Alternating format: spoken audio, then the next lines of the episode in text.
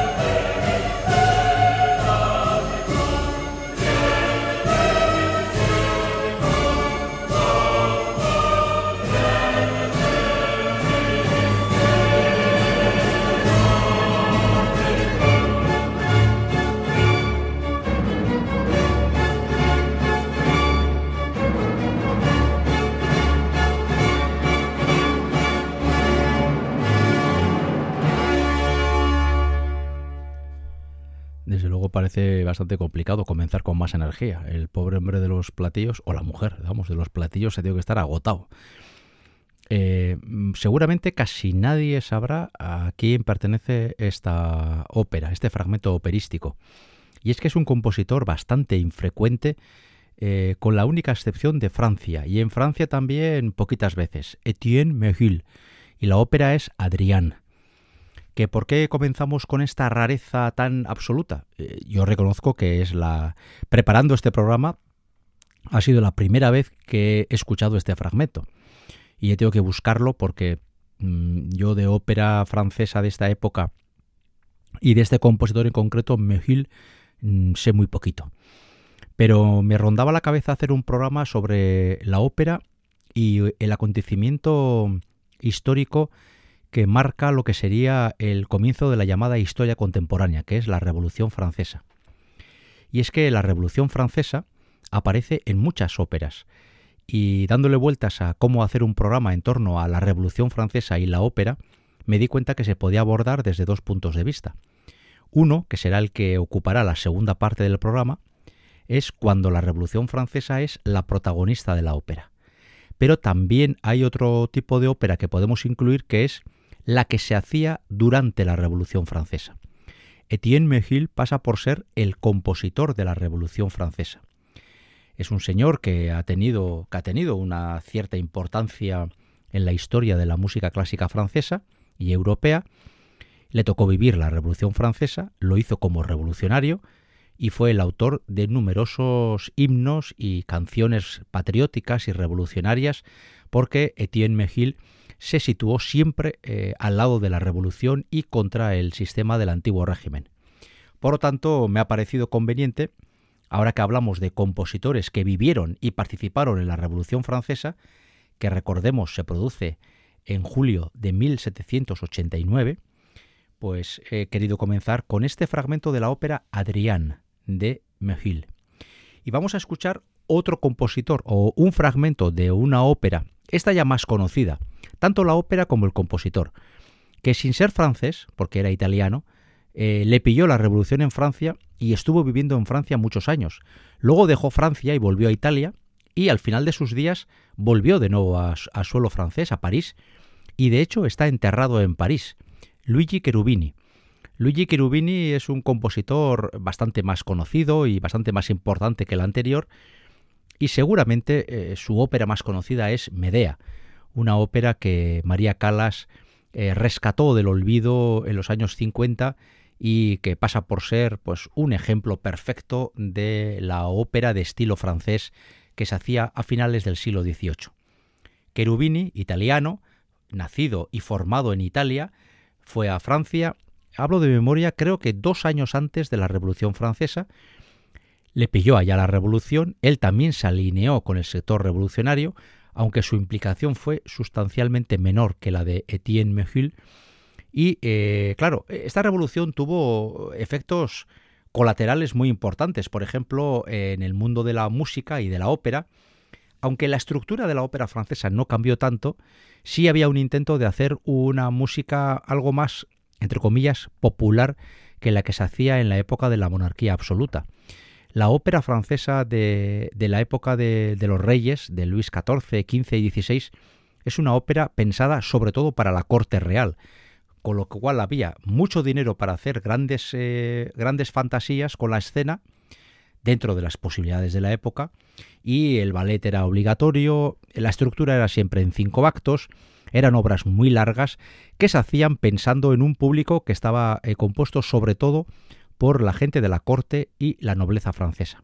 Pero cuando llega la Revolución Francesa hay muchos cambios y uno de ellos es ese intento de hacer una ópera algo más popular, Cuidado con este tema porque esto no tiene nada que ver con lo que luego ocurrió, por ejemplo, en el siglo XX, ¿no? donde hubo otros intentos de popularizar la ópera. Pero en el caso de la Revolución Francesa, donde en teoría el pueblo o parte del pueblo arrebata el poder a la clase dominante eh, durante toda la Edad Media y Edad Moderna, la clase la nobleza, pues eso también se nota en, en la ópera. Vamos a escuchar un área de esta ópera de Medea, de Cherubini, Además, en la voz de una mezzosoprano madrileña que ha fallecido recientemente. y desde luego es pura casualidad, pero sirva este pequeño dato como homenaje a Teresa Berganza, una de las mezzosopranos más importantes del siglo XX sin, sin ningún lugar a dudas. Así pues, con el área de Neris de la Medea de Luigi Cherubini, seguimos escuchando música que se compuso durante la Revolución Francesa.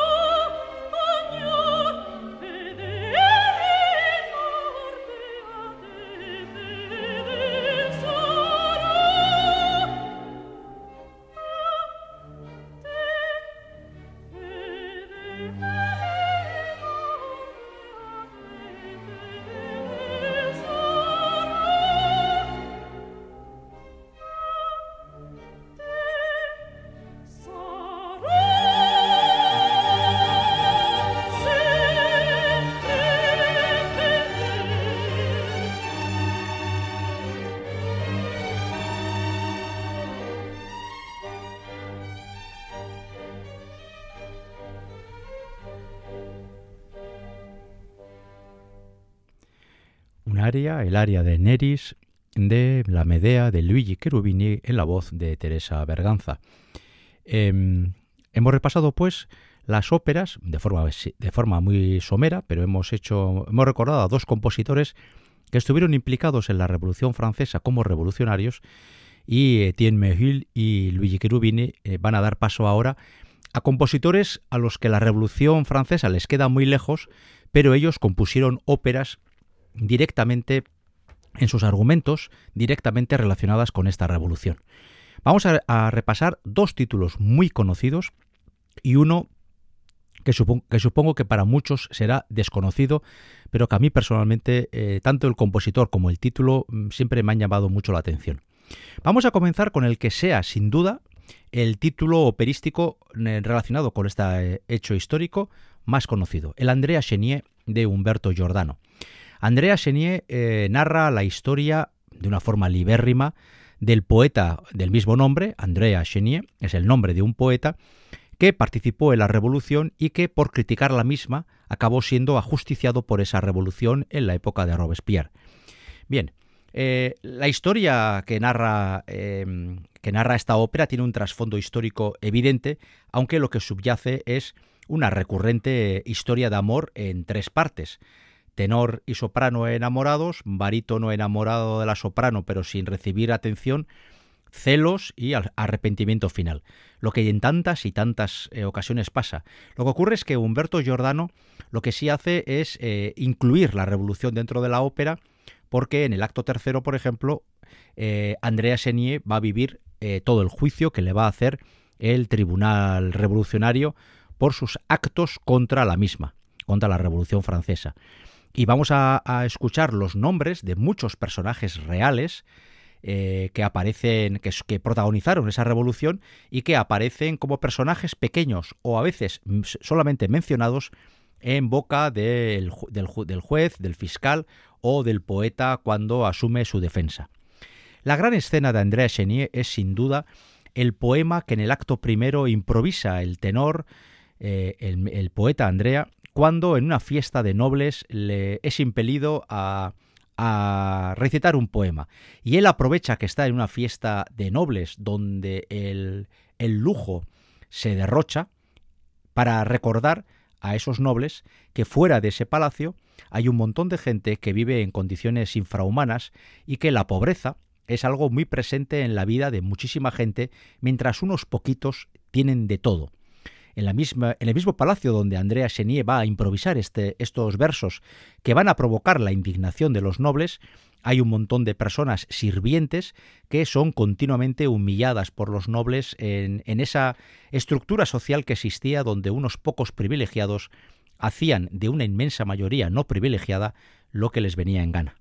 esta página es el famoso improviso, la improvisación, o un día l'azzurro spazio, que es ese, eh, ese digamos, ese, ese poema que el poeta eh, improvisa casi a desgana, porque al principio rechaza la invitación de, de la familia que le ha invitado a la fiesta, pero al final lo hace y provocará esa reacción. ¿eh? Vamos viendo cómo en el poema eh, su ardor va aumentando según transcurre el poema.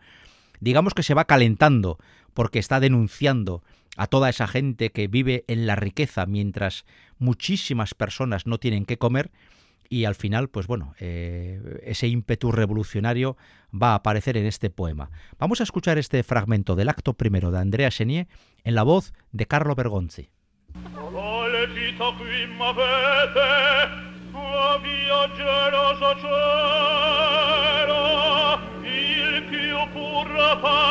vivitar dell'anima. Ore vedrete panciulla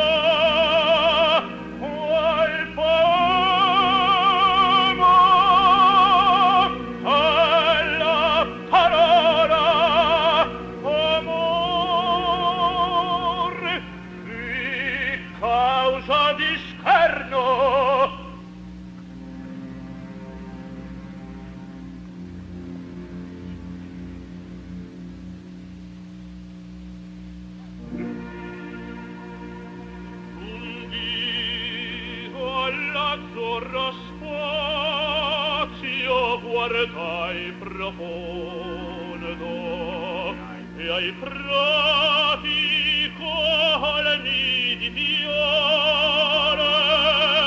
pioveva l'ora il sole e polvorava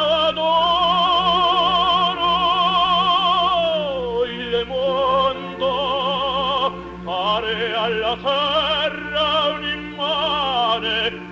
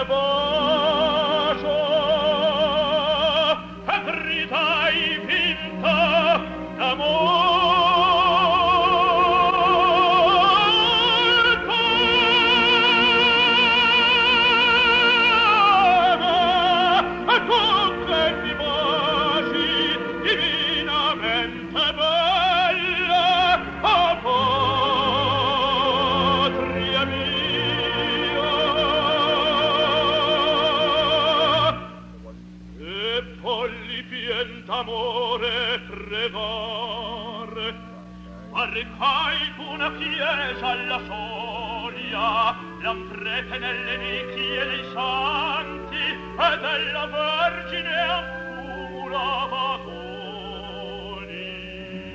E al sordo orecchio un tremulo vegliare in vano chiedeva pane e in vano stendeva il mano. Arcaidelia vittoriosa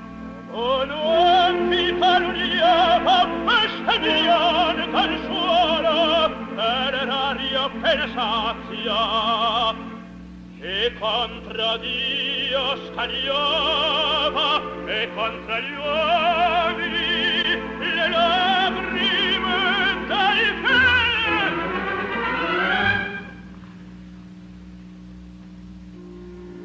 in cotanta miseria la patrizia prole e fa soll'occhio vostro esprime umanomen te più un guardo di pietà.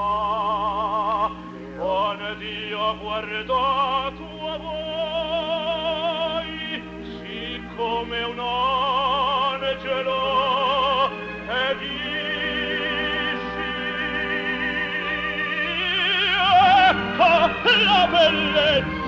della vita. Ma poi alle vostre un novello color ha colto il pieno petto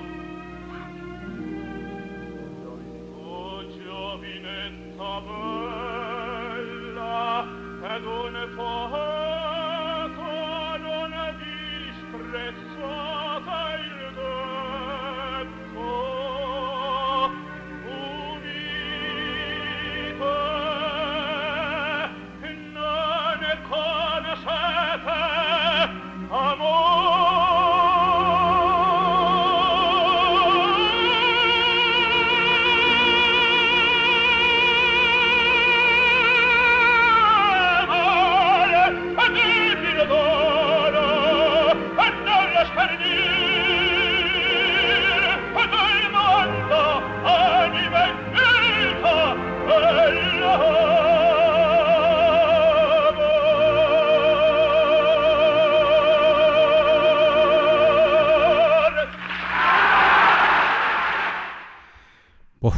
yo estoy en ese teatro y me tienen que atar a la silla. Madre mía, qué impresionante intervención de Carlo Bergonzi en este improviso del Andrea Chenier.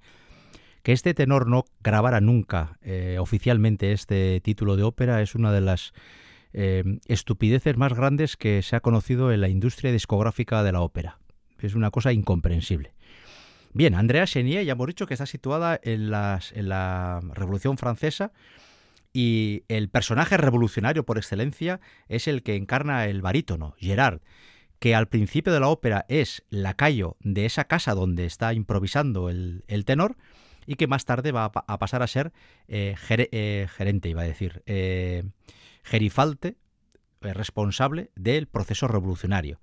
Y en ese proceso revolucionario, al principio, sumido por los celos, porque tanto el tenor como el barítono aman a la misma mujer, que es la hija de la ricachona de esa casa, pues le va a denunciar pero poco más tarde, lleno de, remordimientos y dándose cuenta de que en el fondo ha sido injusto, va a tratar de, defender al poeta ante el tribunal revolucionario. Pero va a ser inevitable, la sentencia ya está dictada y la ópera terminará con el ajusticiamiento de Andrea Chenier, eh, eh, momento en el que se le unirá eh, Magdalena, la mujer, que preferirá morir junto a él antes que ver cómo es guillotinado eh, de una forma tan injusta. El barítono tiene varias piezas bastante conocidas y vamos a escuchar una de ellas, que yo creo que por el sentido de la letra tiene mucho, quizás mucha relación, la mayor relación posible con todo el hecho revolucionario francés del siglo XVIII. Nemico de la patria, enemigo de la patria. Comienza ironizando cuando él es acusado precisamente de eso.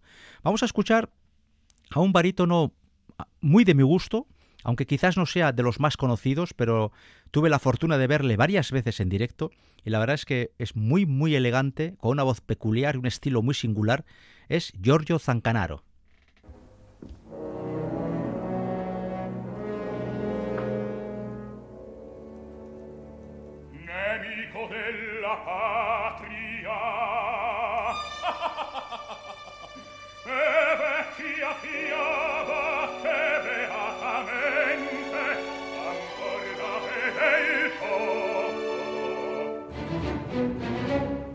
Nato Costantinopoli, straniero, studio sensir, soldato, traditore,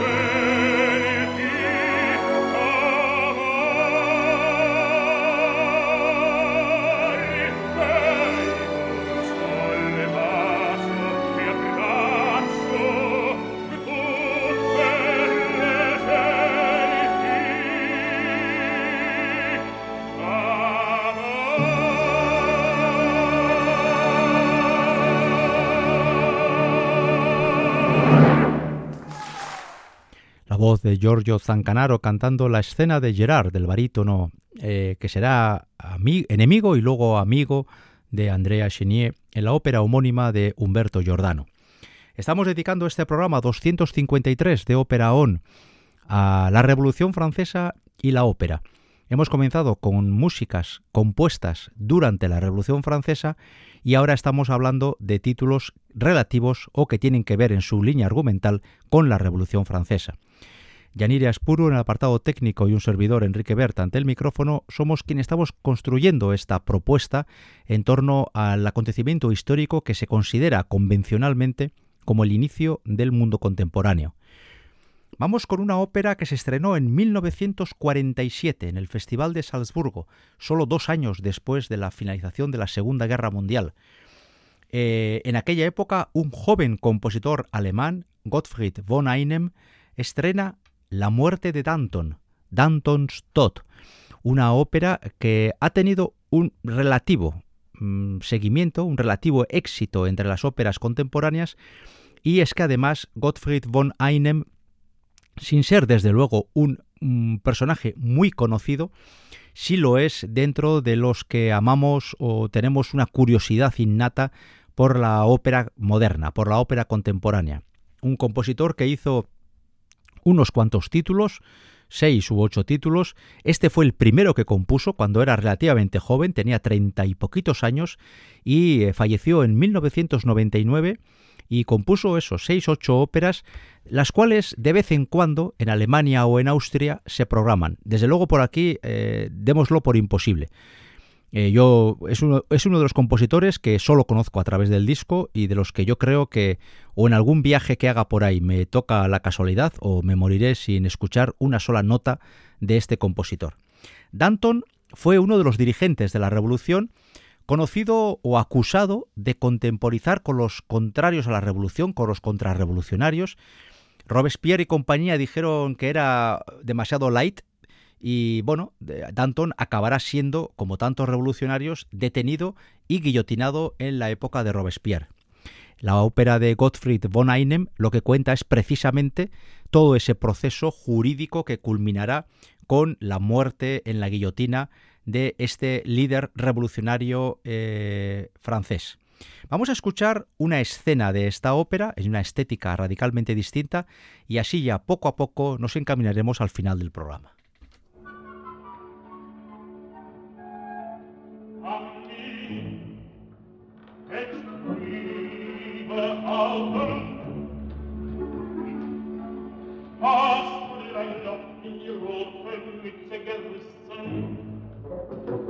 Es während des Guillotinierens geregnet? Heute sind wieder 20 Opfer gefallen. Wir waren im Irrtume, Man hat die Ebertisten nur aufs Schafott geschickt, weil sie nicht systematisch genug verfuhren. ed decendir sich verloren glaubten, wenn es nur eine Woche die gegeben hätte, die noch mehr fürchtete als sie selber.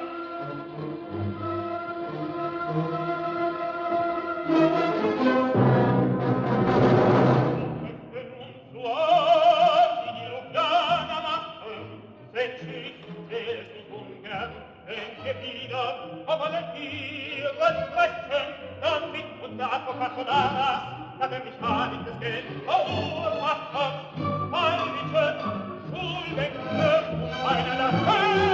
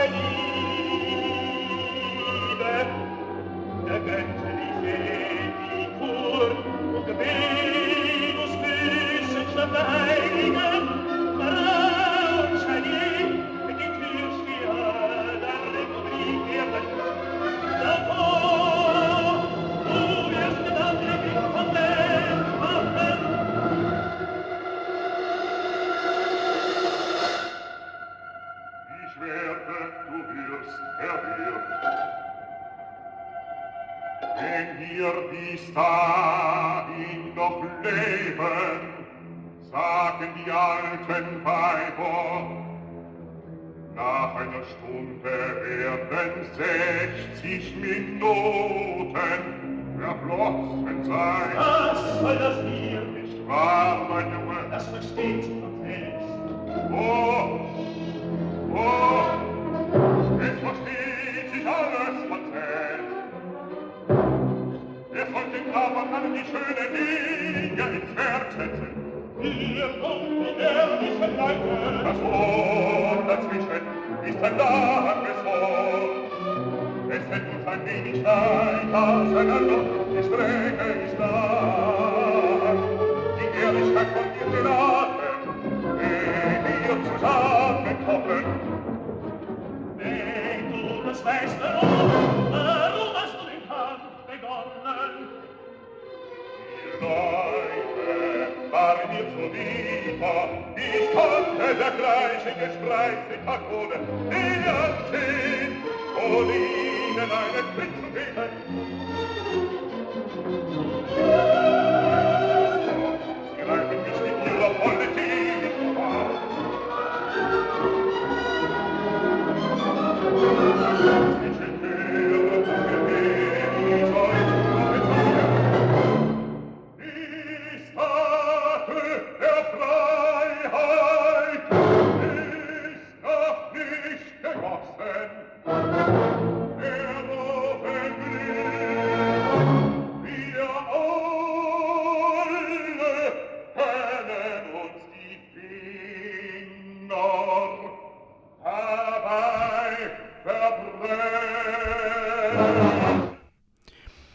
este corte abrupto, pero esta es una escena de Danton's Tot, La muerte de Danton, una ópera estrenada en 1947 en el Festival de Salzburgo y compuesta por el alemán Gottfried von Einem. Eh, así hemos repasado hasta cuatro óperas y evidentemente eh, vamos a cerrar el programa con un corte que estoy seguro eh, alguno de que sepa de qué va esto de la ópera está esperando porque es inevitable. No se puede hacer un programa sobre la Revolución Francesa y la ópera y no hablar de diálogo de carmelitas. Eh, esta ópera no es que sea muy conocida. De hecho, seguramente habrá mucha gente que piense, bueno, pues tampoco es una ópera tan célebre como para que la anuncie, así como si fuera algo especial, ¿no? Pero Diálogo de Carmelitas, primero, eh, toda la historia ocurre en un convento de monjas carmelitas que van a ser detenidas solamente por ser monjas y van a ser enjuiciadas y ajusticiadas. Y precisamente de esta ópera, lo más célebre es eh, la escena final. Y como es la escena final, la he guardado para el final y vamos a escuchar en los últimos siete minutos de Ópera On los últimos siete minutos de este diálogo de Carmelitas, porque estamos ante una de las escenas más conmovedoras de la historia de la ópera.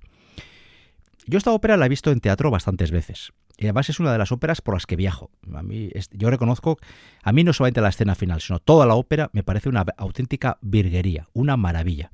Dicho sea de paso, que aún no lo he dicho, su compositor es Francis Poulenc.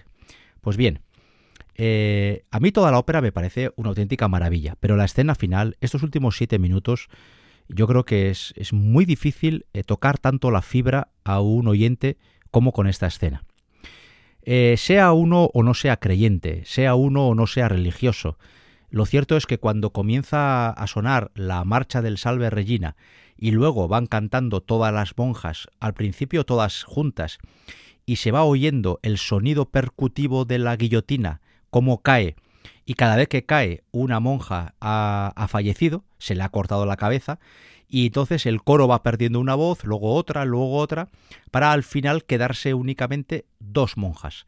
En ese proceso que dura siete minutos, vamos oyendo cómo cae la, guillotina, ese golpe seco, nos imaginamos la muerte de una monja y vamos a ir viendo luego cómo eh, las monjas en la escena o desaparecen o se caen al suelo. Bueno, y al final solamente van a quedar dos, las dos protagonistas jóvenes, que son íntimas amigas en el convento.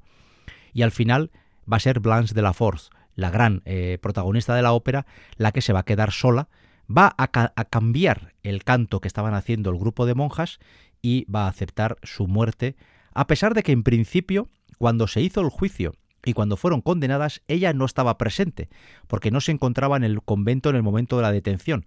Sin embargo, Blanche de la Force, de forma voluntaria, se va a añadir al cortejo mortuorio y va a ser ajusticiada la última. Bien, Diálogo de Carmelitas es una historia que tiene una base real. Es decir, existe el convento y existía la congregación de carmelitas que en su momento fueron detenidas como tantos y tantos sacerdotes, frailes y monjas por el mero hecho de serlo.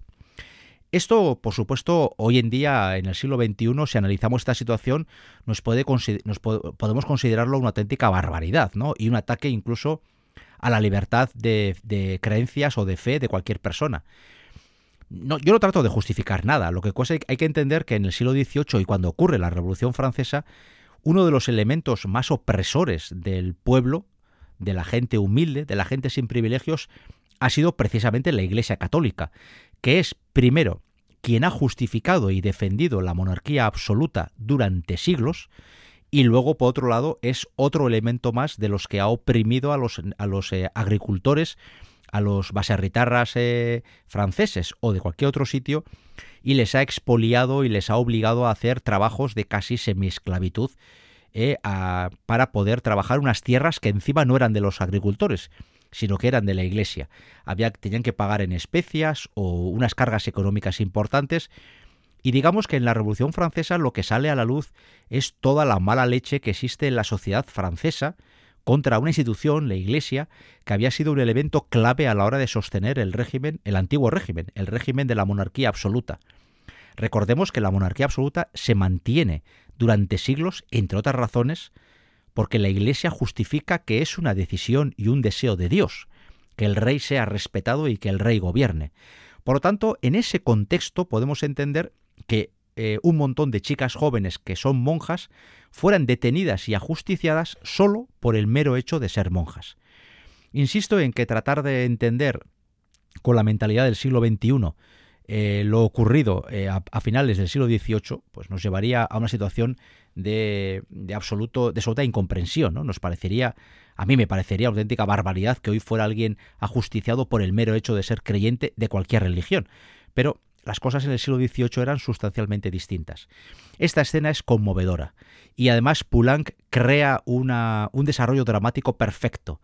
El coro, el ruido de la guillotina, cada golpe es un cantante menos, luego pasan a cantar los solistas, los solistas también van, desapareciendo uno a uno hasta que al final solo queda Blanche de la Force y ella tiene las últimas frases y la ópera se cierra como hay que cerrar en este caso, con un golpe de guillotina seco, que es el momento en el que se indica que la última monja del grupo grande ya ha sido guillotinada, ha sido ajusticiada y el grupo entero ha sufrido el castigo impuesto por el Tribunal Revolucionario.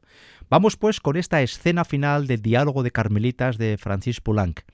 En la confianza de haberles eh, hecho disfrutar de un poco de música con la excusa de la Revolución Francesa, hasta la semana que viene.